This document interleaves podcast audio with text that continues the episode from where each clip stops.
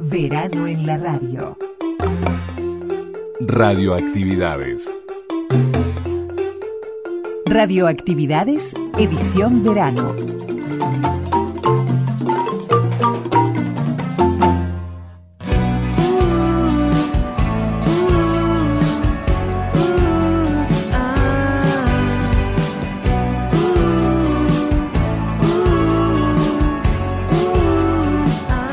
Comenzamos el programa de sábado con Florencia Núñez, Mar Atlántica.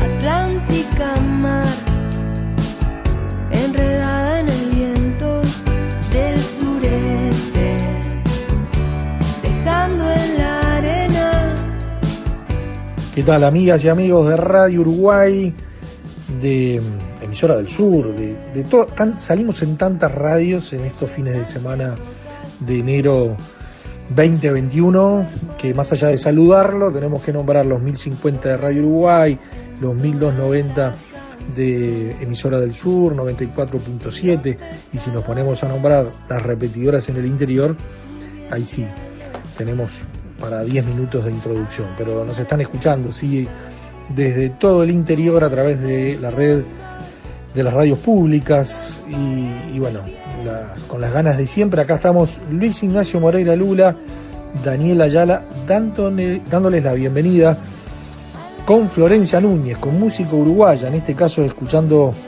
Mar Atlántica de Enrique Cabrera.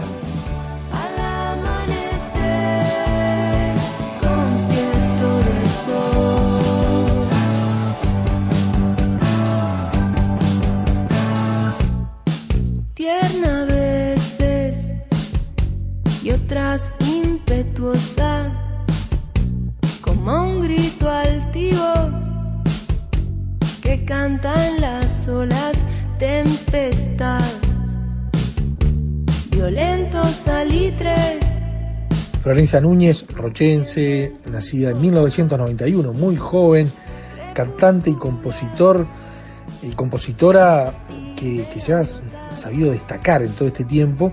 Su primer disco fue Mesopotamia, ya en el 2014, pero estas canciones, que una de las cuales estamos, esta que estamos escuchando ahora, pero hemos compartido otras, es parte de su trabajo, el último, ¿por qué todas las porque todas las quiero cantar, ¿no? Un homenaje a la canción rochense y vaya, si hay varias canciones, algunas hemos escuchado preciosas, bueno, en este caso comenzamos con una de esas canciones eh, hecha por rochenses y vivida desde la parte rochense de Florencia Núñez, así que un gusto comenzar con música uruguaya y con Florencia Núñez este sábado 30 de enero con radioactividades.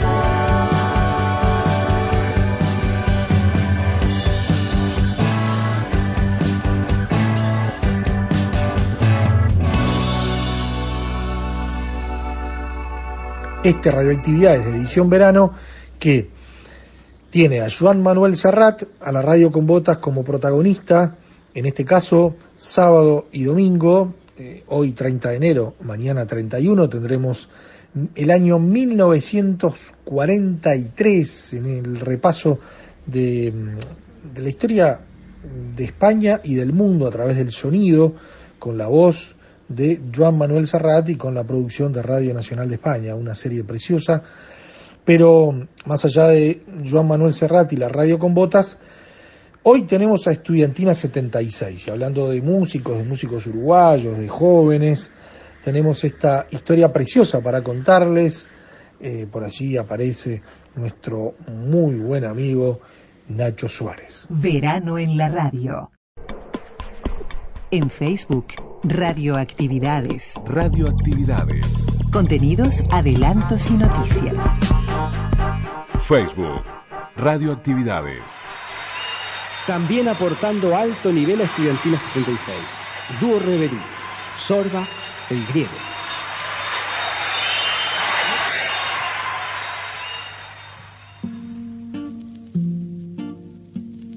Ahora es tiempo en radioactividades, en esto de tener estudiantes presentes, de hablar de y de escuchar sobre todo historias y, y pasajes radiales y televisivos de aquellas estudiantinas, eh, espacios de radio y de televisión, allá por 76, 77, eh, de los años 70, donde Nacho Suárez fue uno de los grandes protagonistas, y bueno, por allí van a transcurrir algunas grabaciones de de, de Nacho, de Fernando Torrado Parra, que, que, nos van a ubicar en aquellas estudiantinas de Radio Color Panamericana, de Canal 12. Así que, esperemos les guste esta, este recordatorio a, a los estudiantes, eh, ya sean manifestaciones artísticas, como en este caso, presentes, pero a través de la radio. Dejo el colegio al que nunca más volverá hoy recibido con el diploma será. Desde hoy... Y venían los gurises de acá y nosotros mandábamos los, nuestros allá. Y venían, y eso no es tan importante como que vinieran de Tomás Gómez Oro, de Artiga, de Rivera, de no sé dónde, los gurises a ver el mar por primera vez. Y te cuento una cosa que te va a encantar. Entre otras asombros, había uno que a veces miraba con, con, con, el mar como con los ojos como huevos, duro te puedes imaginar, nunca lo había visto. Y el único referente que tenía era el río, el arroyo de su pueblo. Digo, ¿y este es el mar? me decía. Sí, loco, este es el mar. Es que debe ser lo único que nos agrandamos los uruguayos, que le decimos mal al Río de la Plata, ¿no? Pero en fin. Eh, ¡pah! ¿Y qué te parece? ¡Qué cerro de agua, eh! El único referente que tenía es qué cerro de agua, es una maravilla. Bueno, y los gurises de estudiantina entonces se fueron conociendo entre ellos, este, estudiantina fue fabuloso. Grupo Friends, los sonidos del silencio. Esto es, una vez más, Estudiantina 76. Hello, darkness, my old friend. I've come to talk with you again. En el certamen Estudiantina 76 que fue pergeñado, organizado, ideado por lo que se llamó entonces Radio Color Panamericana, que era la, radio CX44, que después de una etapa que fue del 71 al 73, que fue una radio de referencia de música alternativa, mucha música uruguaya, mucho rock, y una cuestión que estaba muy de acuerdo a, la, a los bebenes ideológicos de ese momento. 71 y 72 fueron años muy moviditos acá a nivel social. Bueno, allí estaban Esteban Leiva, Hamlet Fox. Y estaba este gente como Esteban Leivas y, bueno, que marcaron una presencia en la radio hasta que, sobre cercanos los mediados de los 70, cambia la radio. Es una radio que tiene muchos vaivenes, CX44 Panamericana, eh, hoy llamada M Libre. Eh, bueno, pasa a ser Radio Color Panamericana.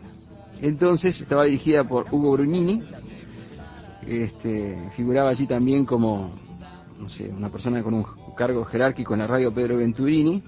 Y bueno, y la radio anuncia por sus programas, que en ese momento el número uno de, la, de la radio panamericana era Daniel Leal, a través de su programa El Señor Ruido y su show, la radio estaba como empeñada en hacer algo así como un clon de Radio Independencia, o sea, disputarle ese suculento mercado a Radio Independencia que tenía, digamos, eh, presumida la número uno en Juventud del Uruguay. Bueno, eh, Radio Panamericana formó una programación en base al programa Oldies que dirigía Pablo Lecueder, los clásicos del rock de Hamlet Fox, eh, los éxitos del momento de Daniel Leal, armó un sólido este, espectro de, de jockey, programadores, que estaban destinados a posicionar la radio en un lugar de jerarquía para la juventud que consumía ese tipo de música en ese momento, hay un sólido mercado para eso. Pero anuncian en el año 76 un certamen, Estudiantina 76, y bueno, empiezan a hacer llamadas para, para que se inscriban.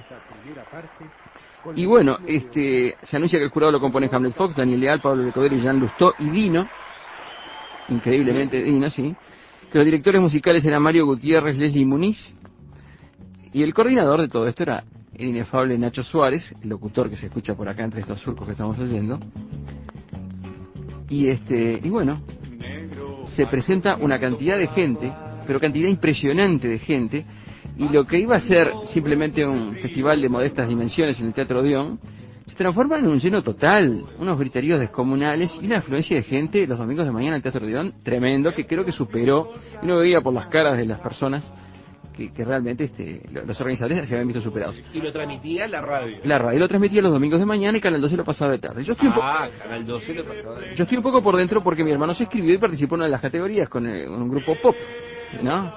Entonces yo este, fui ahí al Teatro Dion y pude apreciar en vivo en directo los eh, gestos de Nacho Suárez, de Brunini, de Venturini para conseguir que el grupo- eh, los grupos entraran y salieran, porque había que pasar de un grupo melódico este, a un grupo de acústico, había dúos de guitarra, había el grupo Romanza Americana de La Teja, que eran como nueve personas con tres arpas, tres guitarras, cantantes, una cosa había grupos este, de jazz, una cosa impresionante y este y bueno, el entusiasmo, la euforia era mayúscula. La gente terminaba en la, en la vereda cantando, con carteles, una- un gran jolgorio que hacían olvidar que estábamos en el año 76 y estamos en lo que, en, en mi opinión personal, fue el año más oscuro de la dictadura uruguaya. Sin embargo, el domingo mañana parecía realmente que eso no era así, parecía todo muy luminoso y como decía un poco acá la crónica, el Odeón era una fiesta de jolgorio, de juventud y de gente que iba ahí, gritaba, hinchaba, este, votaba en las urnas o por sus grupos preferidos. El fernandino Ricardo José Lacuaniti, o astronauta.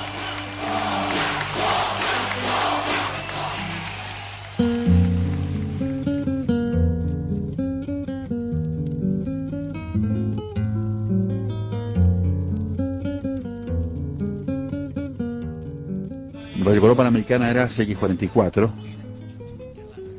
Y era una radio que pasaba éxitos por lo general. Tenía un programa de todos, variados, pero recuerdo que estaba el programa de Pablo Lecueder, estaba Alejandro Weinstein, estaba Hamlet Fox, que decía que el rock no, el rock no ha muerto, viva el rock, una cosa así.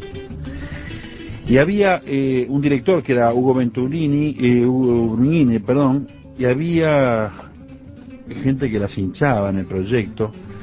Eh, del lado de afuera, del escenario, mejor dicho, el Nacho Suárez en el escenario y Pedro Venturini del lado de afuera. Pedrito, Y la idea surgió más bien de, de- de la gente del país. Fue una idea, muchachos, hay que hacer un... ¿quién fue el, el? Cosile. Ese fue el que nos dijo, que era además era copropietario de, de la radio. Ajá. Hay que hacer un concurso de, música, de canto, de todos los géneros, con toda la gente del país. Esa es la idea, básica. De ahí para adelante entramos a remar.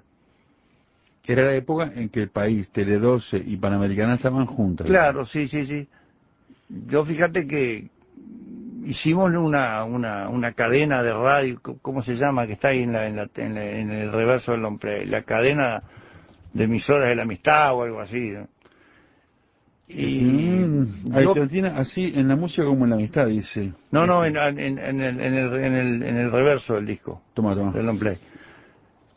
Nosotros, yo, digo que yo porque fui yo personalmente, recorrí los 18 departamentos del interior en auto, salvo Artigas que fui en avión después, pero en 15 días recorrí una radio por departamento o más, porque incluso en Rocha estuve en Rocha, estuve en El Chuy, en Canelones fui a, radio- a la radio de las Piedras, que en el, que en el momento era Canelones en el éter, entusiasmando a la gente para que colaboraran, que hicieran una especie de concurso local para después esa gente del interior traerla a la, a la- a la final. Eso fue de todos los géneros habidos y por haber. Y acá en Montevideo, ni hablar, acá en Montevideo se, se, se, se, se publicó en el, en el, en el país el, el- la, el- la la ficha, el, el, el- ¿cómo se dice? El, formulario de, inscripción. Y lle- llegaron cientos, llegaban, pero decenas todos los días de, de todos los géneros habidos y por haber. ¿Cuánta gente se anotó para participar en Estudiantina, por ejemplo? Yo no me acuerdo, pero ¿qué te puedo decir? Sé que al final, al final en las épocas finales, ya que en el teatro eran alrededor de 32, pero participaron en principio, yo creo que ciento y pico de entre conjuntos solistas, acá en Montevideo. De la, Más lo del interior que yo obviamente no sabía. Yo de las semifinales, y hubo gente que ni siquiera que se anotó, pero que no calificó. Claro, ¿no? no, no, por supuesto, no, no, no, porque vos te acordás la, la, la, la- la- las pruebas que se hicieron, se hicieron pruebas en privado. A ver, contá, contá un poquito de eso, porque aquí, contale a la gente para que, que sepa lo que era. Se hicieron dos tipos de pruebas. Una, cuando la- el, artista no tenía que trasladar demasiadas cosas, caso cantantes solamente o, solistas de guitarra, lo hacíamos en la radio. En el estudio, la radio, hasta en el escritorio del director llegamos a hacer algunas pruebas alguna vez, porque eran centenares de personas. Y después, después de esa primera etapa, a los grupos de rock y otros grupos como el tuyo, este, yo que tenía experiencia de haber de trabajado en el. Banco República en la parte de informaciones, hice una especie de, de, re- de- de repartos de, de- de unas brigadas y salíamos en auto, tres personas, para el lado de la Teja, el Cerro, Belvedere, uno, otros para el lado de Positos, Carrasco, Malvin, y así íbamos probando y ahí calificábamos, pero ya te digo, fueron en total centenares, fueron incluso, yo qué sé, capaz que eso fue un, un trabajo que duró, que nos, nos llevó un, un mes y pico solamente la, la, la, la calificación. Y después empezó la semifinal en el Teatro Odeón, que con una idea del Nacho Suárez, que fue brillante, hizo, hicimos concursos de hinchadas. ¿Te O sea, el que entraba recibía un formulario y votaba por el grupo que él había venido a ver. Eh, que recuerdo que ganó un grupo que se llama La Pléiade del, del Liceo Francés. O sea, que el Teatro Odeón, vos lo tenés presente, Pero man, cómo, tanto era como- una cosa se increíble. caía la gente. Se caía la gente de la tertulia, del- en los pasillos, los carteles, banderas. Era impresionante aquello. Además, fíjate vos, salía en el teatro, obviamente, en directo por la radio y grabábamos para, para Canal 12, o sea que no faltaba nada. Todo- y todo el país Igual te lo vio que sacaba fotos, o sea que no faltaba nada. Estaban todos los medios de todos los medios de difusión estaban todos ahí en el Odeón. Finalizamos esta primera parte con el ritmo de Osaka, color café.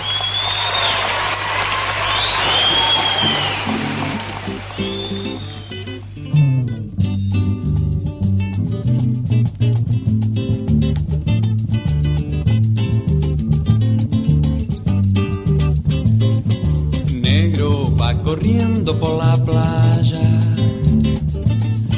sintiendo el dulce frío del mar, arrastrando en su ser la piel morena, que el propio sol carioca añejara.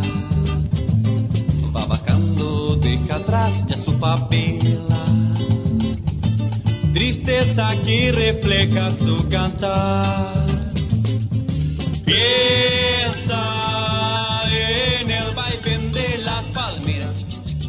Y madrugada que le esperan, que con callaza compondrás, que con negro Correo arroba radioactividades.org.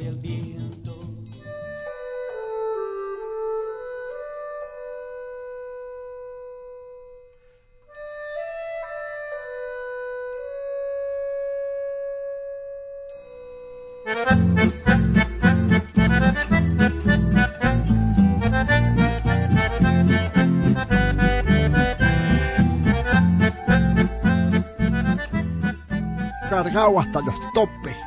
Salieron a repartir a la gente que la mayoría estaban cansados de tanto bailongo y que más que menos se fue durmiendo con el traqueteo del carro. Y seguro a esa hora vuelven todos fundidos. Ey.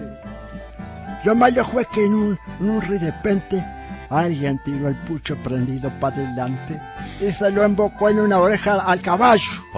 Flaco y todo salió disparando a una velocidad infinita.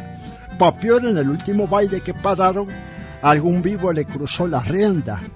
Y cuando le tiraban de la derecha doblaba para la izquierda. Y si le tiraban la de la izquierda doblaba para la derecha. Se, se- se complicaron las cosas. Imagínese. Me imagino, sí, claro. El lío fue para ir dejando a la gente en las casas. ¿Y qué hicieron? Y como no podían parar, ellos fueron tirando la pasada. Y con el apuro y la mamúa tiraron a muchos equivocados. ¿Cómo habrá sido el merengue? Que al otro día hubo varios dramas pasionales y mucha gente inició la cuestión del divorcio. Imagínese. Me imagino.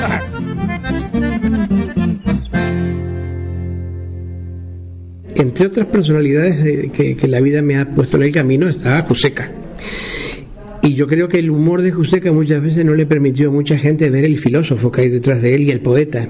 De la misma manera como de pronto el humor de, de Leo Maslía no le permite a mucha gente ver el, maravilloso músico que hay detrás de él. Y, y yo creo que los pueblos del interior eh, pasaba, y ojalá siga pasando, algo parecido al, al boliche el resorte. Es decir, aparentemente no pasa nada, hasta que un hecho exterior, algo que viene de afuera, conmueve, mueve y hace que la gente tenga diferentes actitudes frente a ese hecho. Eso es maravilloso, incluso hasta el punto de vista filosófico. Es decir, nosotros creíamos que, que no pasaba nada, y eso hasta que empezaba a pasar. ¿Cuándo empezaba a pasar? Y empezaba cuando llegaba el circo, cuando llegaba la vuelta ciclista y cuando llegaba los gitanos. Entonces la imaginación, los mitos, los temores empezaban a funcionar. Que hay que tener cuidado con los niños porque los gitanos se los roban, que con el circo se fue la mujer, la, hija de no sé quién, a- a conocer el mundo y a veces los cirquitos iban hasta Santa Victoria y volvían, o al Chuy. Lo del mundo sigue siendo todavía una fantasía para los del sur, ¿no?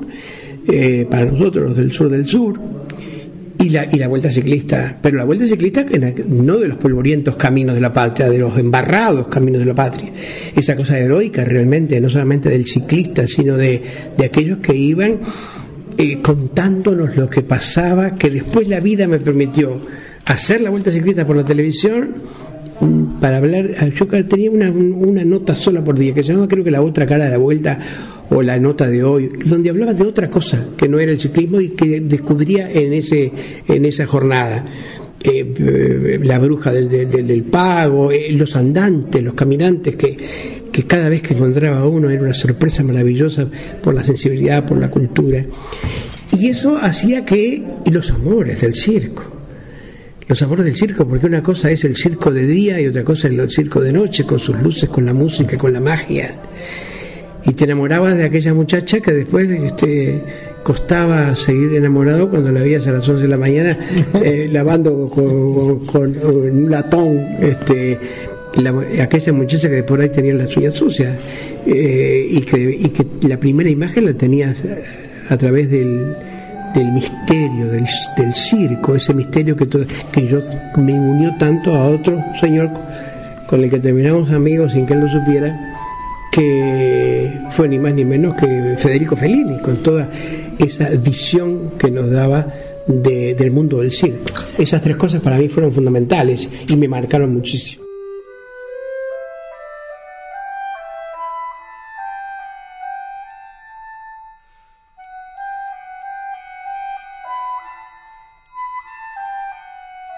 Twitter, arroba reactividades. Podcast. Radioactividades. Programas DX. Spotify. Anchor. Juan Manuel Serrat haciendo radio, la radio con botas desde Radio Nacional de España, año 1943. Verano en la radio.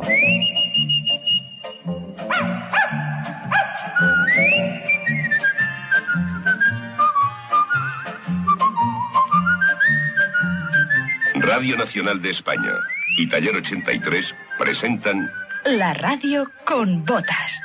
una serie radiofónica original de Joan Manuel Serrat.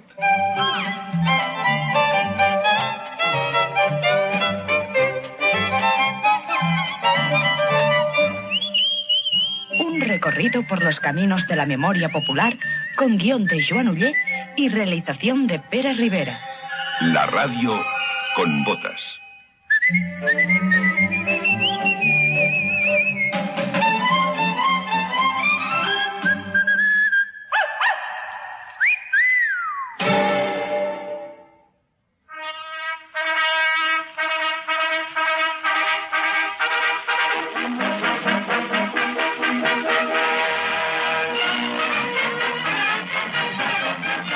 el mundo no nos gustaba, nos metíamos en un cine a ver un mundo exageradamente mejor.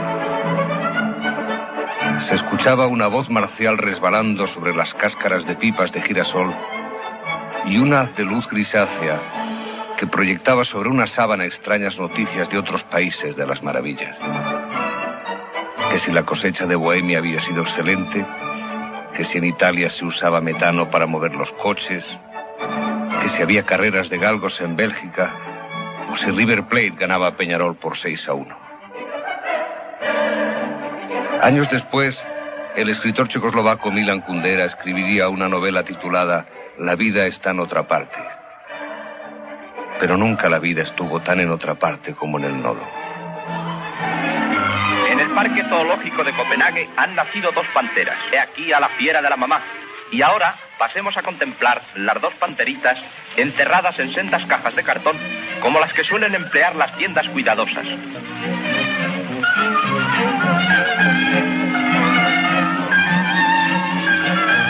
Las pequeñas panteras reciben un esmerado trato, toman el biberón, son limpiadas cuidadosamente y aunque cuentan solo unas horas de vida, ya enseñan las uñas.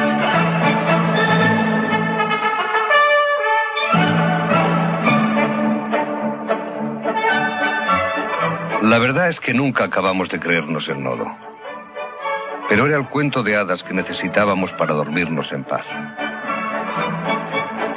Se trataba de un noticiario, pero eran noticias de autor. Alguien las había concebido para que pudiéramos llenar las horas de un mundo que nos había quedado suspendido de un eje que iba de Berlín a Roma y de Roma a Tokio con pequeñas sonatas sudamericanas. Los geniales autores del nodo consiguieron ofrecernos la imagen plana de una España llena de aristas y de vacíos. Vivíamos de poco y soñábamos del aire. Y con aquel...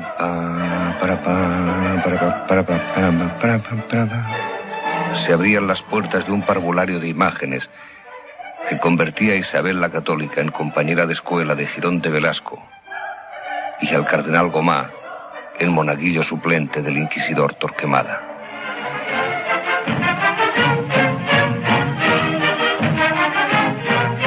Con motivo de la clausura del primer Congreso del Servicio Español del Profesorado de Enseñanza Media, el ministro secretario general del partido, el de Educación Nacional y otras autoridades y jerarquías visitan el Instituto Ramiro de Maeztu, uno de los centros docentes que pueden considerarse como ejemplares en la moderna organización pedagógica española. Los alumnos del instituto, encuadrados en el Frente de Juventudes, muestran el ímpetu y la reciedumbre de las nuevas generaciones españolas.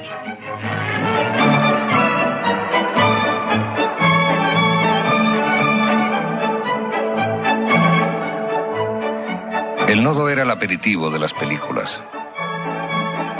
pero acabó siendo el aperitivo de dos o tres generaciones. El cine era el séptimo arte, pero el nodo, para el nuevo régimen, fue el séptimo cielo de la manipulación. Fue el espejo irrompible de la madrastra.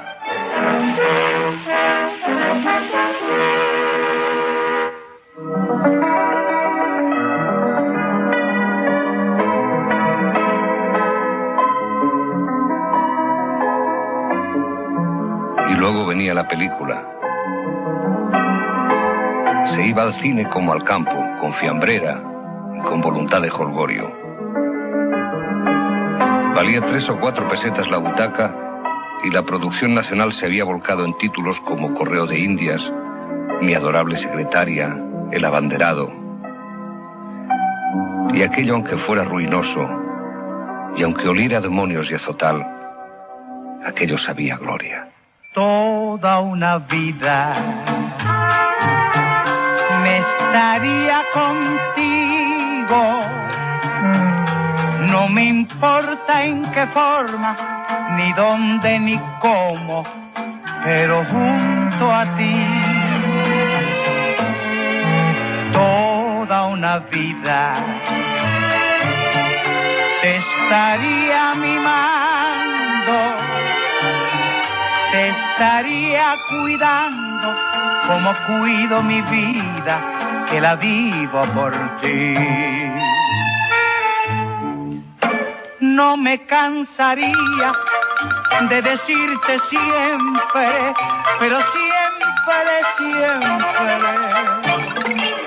que eres en mi vida, ansiedad, angustia, desesperación. Toda una vida me estaría contigo. No me importa en qué forma, ni dónde, ni cómo, pero junto a ti.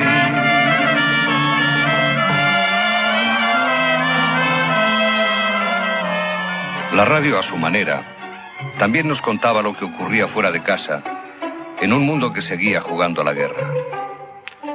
Aquel año había empezado en febrero, con Goebbels anunciando la declaración de guerra total.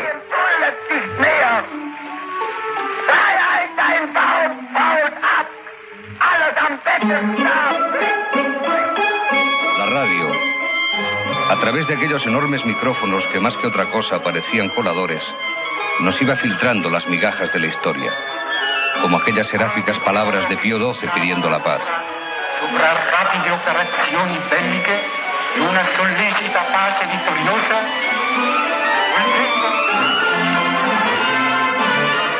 O la heroica defensa de Stalingrado, donde el 31 de enero capitularon los ejércitos alemanes.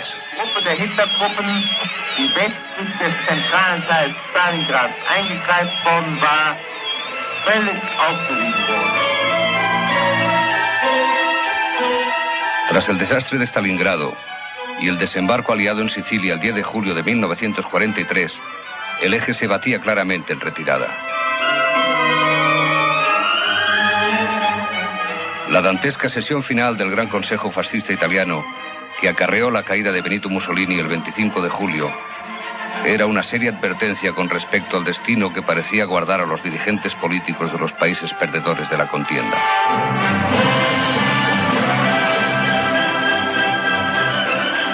Franco, tratando de sacarse el muerto de encima, decreta el primero de octubre la vuelta a España a la más estricta neutralidad y la retirada del frente de la División Azul. A aquellos que se negaron a regresar les fue retirada la nacionalidad española. hora del relevo.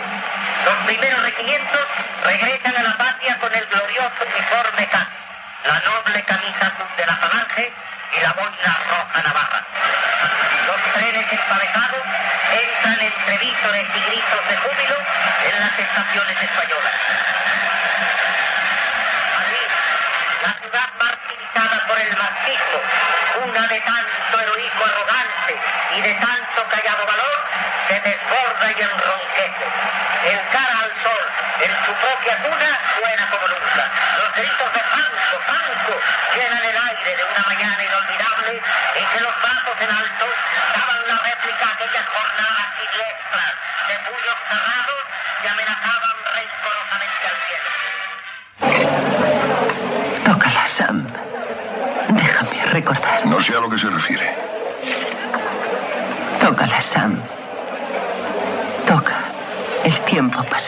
Me ha olvidado esa canción. No recuerdo la melodía. Te la recordaré.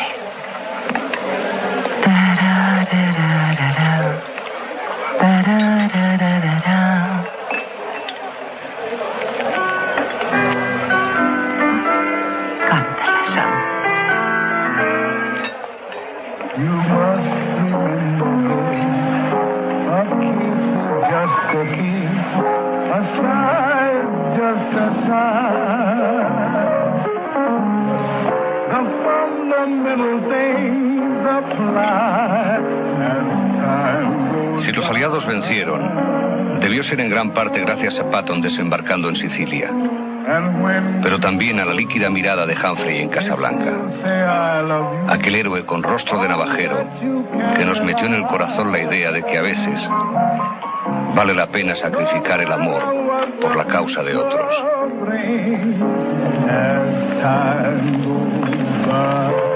Sam, te había dicho que nunca volvieras a...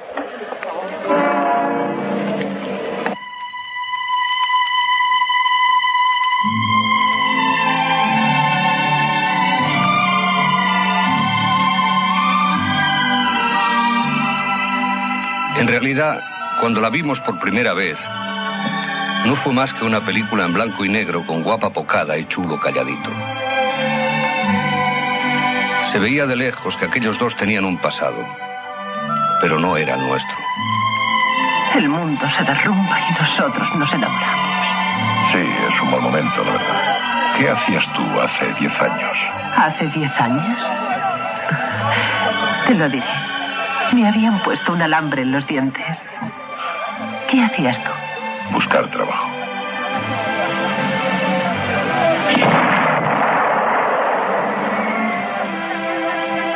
Ha sido un cañonazo.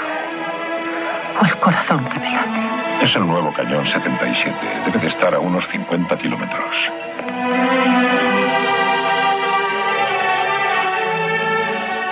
Para nosotros, los latidos de nuestro corazón eran simplemente la constatación de que todavía estábamos vivos. En cambio, para ellos eran los cañonazos de los alemanes que entraron en París. Cuando todo el mundo sabe que los alemanes entraron en París al paso de la Oca y sin disparar un triste tiro.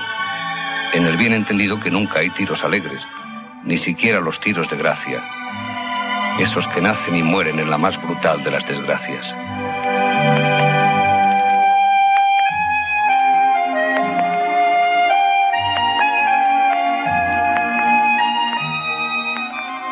Tal vez por eso nos gustaba Casablanca. Porque era una película de guerra casi sin tiros. Y porque la única batalla que se mostraba era la de la razón y la pasión entre una rubia de hielo y un moreno con la boca torcida. En esa película ni los malos eran tan malos, ni los buenos tan heroicos. Gente normal que intentaba sobrevivir en las bisagras del tiempo. Era solo un bar. Pero nunca como en esa película, los bares se acercaron tanto a ser una metáfora del mundo.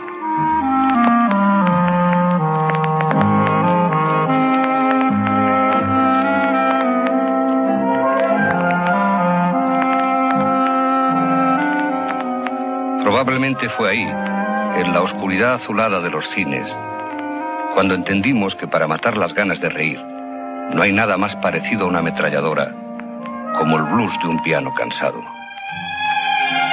Y que no hay nada que una tanto los pueblos como los himnos de la libertad cuando se cantan contra la opresión. Toquen la marsellesa. Tóquenla.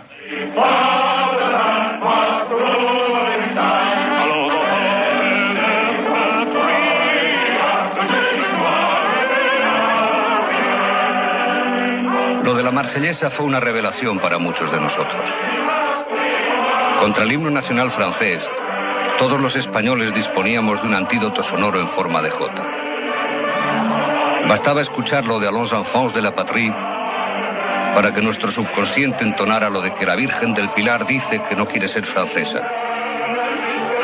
Y sin embargo, en la película Casablanca, fuimos muchos los que conseguimos emocionarnos con la imagen blanquísima de Víctor Laszlo levantándose entre las mesas del café de Rick para entonar la marsellesa en las narices de la Gestapo.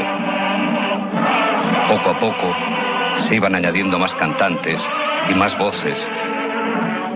Solo Rick, nuestro Quijote de la mirada fría y su escudero Sam, lomos de su piano, permanecían en silencio.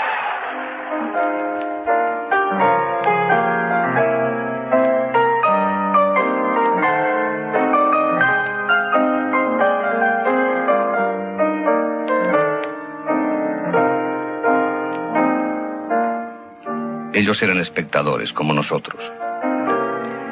La guerra era un accidente ajeno, pero tuvieron que tomar partido y lo tomaron. Fueron más afortunados que nosotros, que al salir del cine no teníamos himno al que agarrarnos, ni rubia que nos esperara entre la niebla.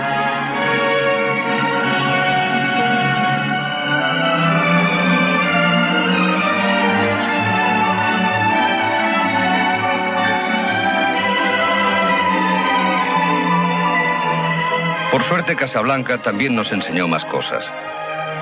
Descubrimos en la figura del gendarme francés que los uniformes son solo la ropa que esconde a la persona uniformada. Y tuvimos conciencia, en aquel aeropuerto nocturno de Casablanca, de que puestos a escoger, era más fácil sobrevivir en compañía que vivir en la soledad. Y al salir del cine, probablemente miramos a nuestro compañero de escuela y también le dijimos imitando a Bogart.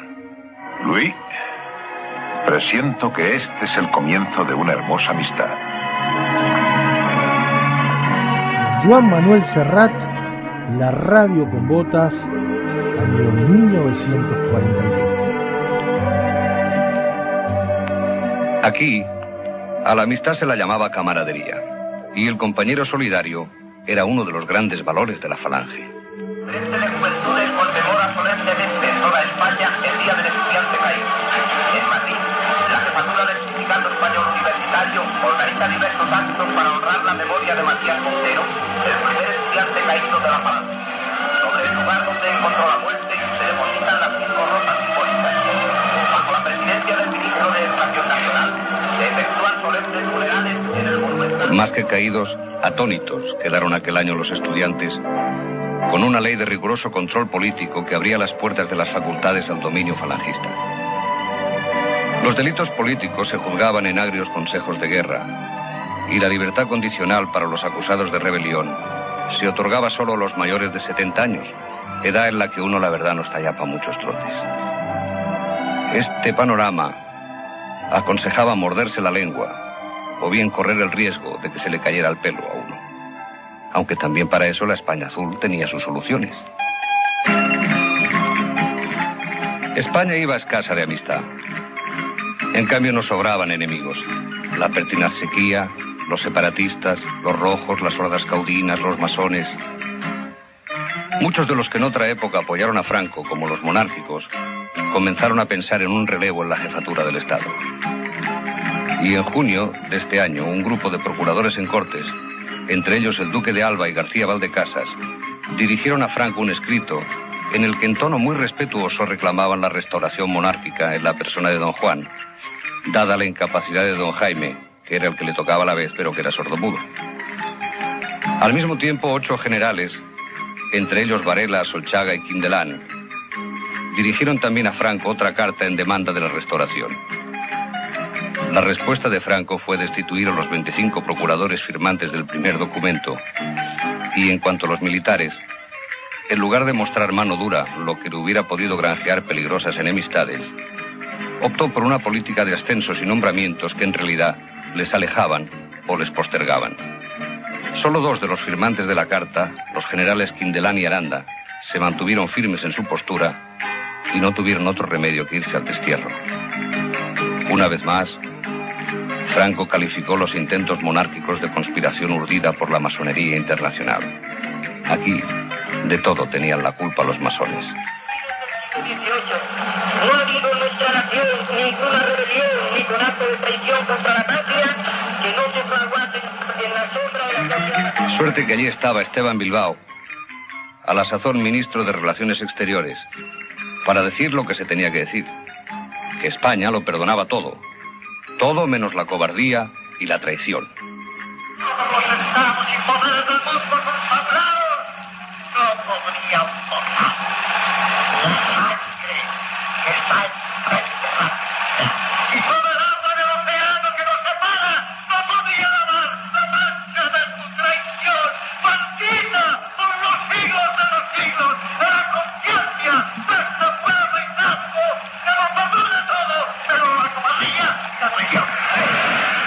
No se andaba con chiquitas el hombre. Anda, Esteban, tómate una copita. Un licor ha conquistado para Asturias mundial fama. El mejor de los licores, el anís de la Flaviana. Después de comer, El anís de la Flaviana. después de cenar, Ese anís ha de tomar. cuando la luna se oculte, al despertar la mañana, que bien sabe una copita, ese anís tan delicioso, el anís de la Traviana.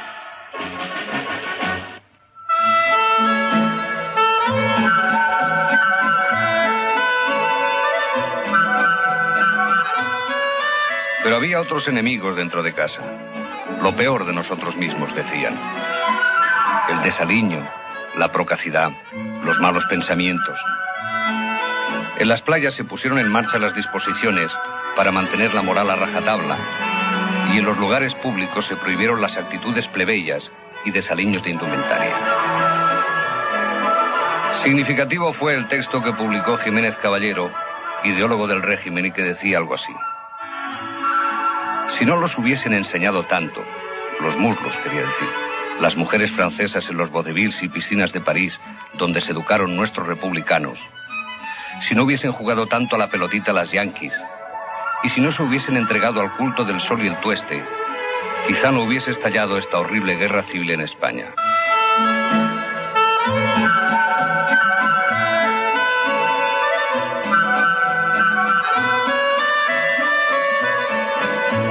Hasta en el lenguaje toponímico intervino la censura.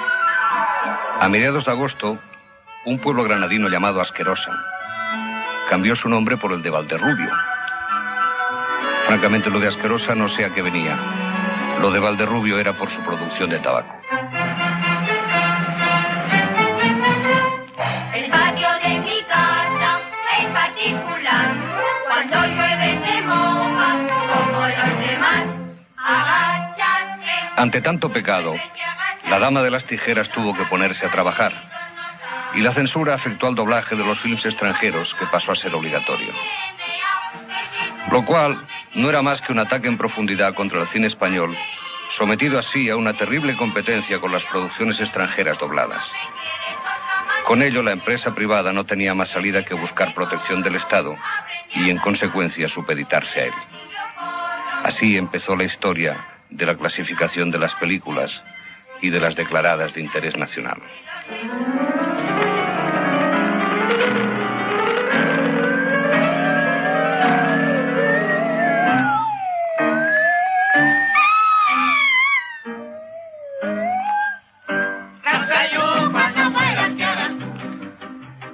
Uno de los hitos de la censura en otro campo fue la prohibición de una canción de Bonet de San Pedro que atentaba, decían ellos, contra los novísimos del hombre.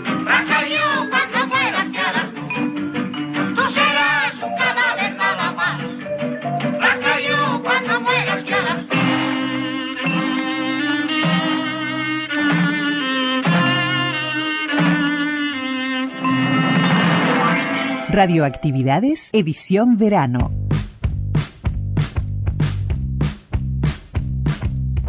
Y nos vamos con Franny Glass, Las Luces.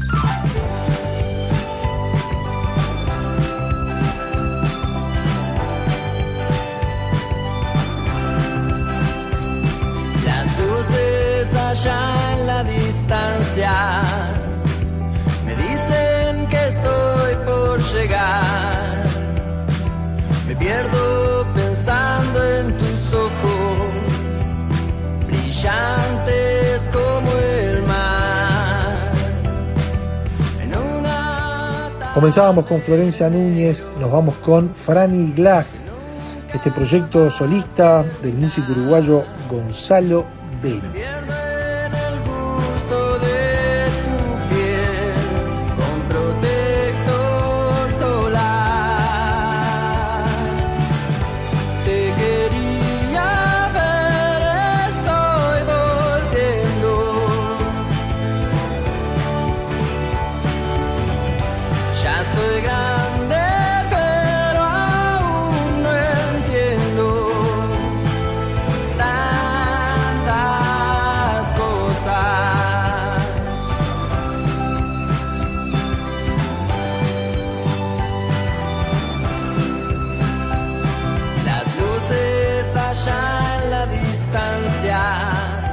Y esperemos les haya gustado la propuesta de hoy, que más allá de escuchar música al inicio y al final, música uruguaya, recalamos en los años 70 en, en lo que es la estudiantina 76 y bueno, tuvimos a la radio con botas ubicándonos en el año 1943. Mañana la seguimos, ¿no? porque esto de tener a Joan Manuel Serrat en radioactividades de verano, eso significa tenerlo en dos partes y dividir el año. En este caso, como les decíamos, 1943, mañana la seguimos, pero también eh, el otro contenido tiene que ver con una efeméride 31 de enero de 1908 nacía Atahualpa Yupanqui. Así que vamos a tener su música y, un- en el marco de los 100 años de la radio argentina compartimos la copla errante con Atahualpa Yupanqui en LRA, en Radio Nacional, así que una, una hermosa ocasión de, de poder entrar en la historia de este grande de, de la música latinoamericana, de la música argentina, don Atahualpa Yupanqui. Repasaremos parte de su biografía, escucharemos su música y en el marco de los 100 años de la radio argentina, bueno, un pedacito de esa historia. Esperemos que, pasen muy bien, recuerden las, señales nuestras en redes, Facebook, Radioactividades, también estamos en Twitter, por allí diversos contenidos, el programa si lo quieren volver a escuchar.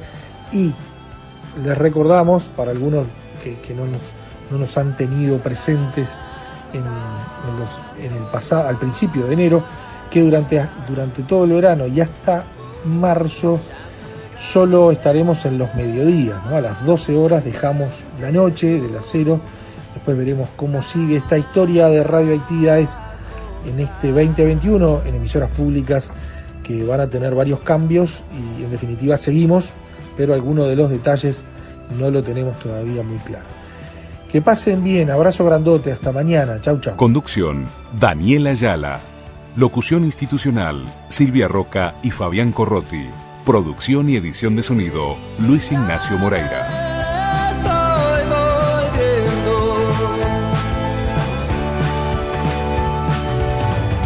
Ya estoy grande, pero aún no entiendo tantas cosas. Radioactividades, edición verano.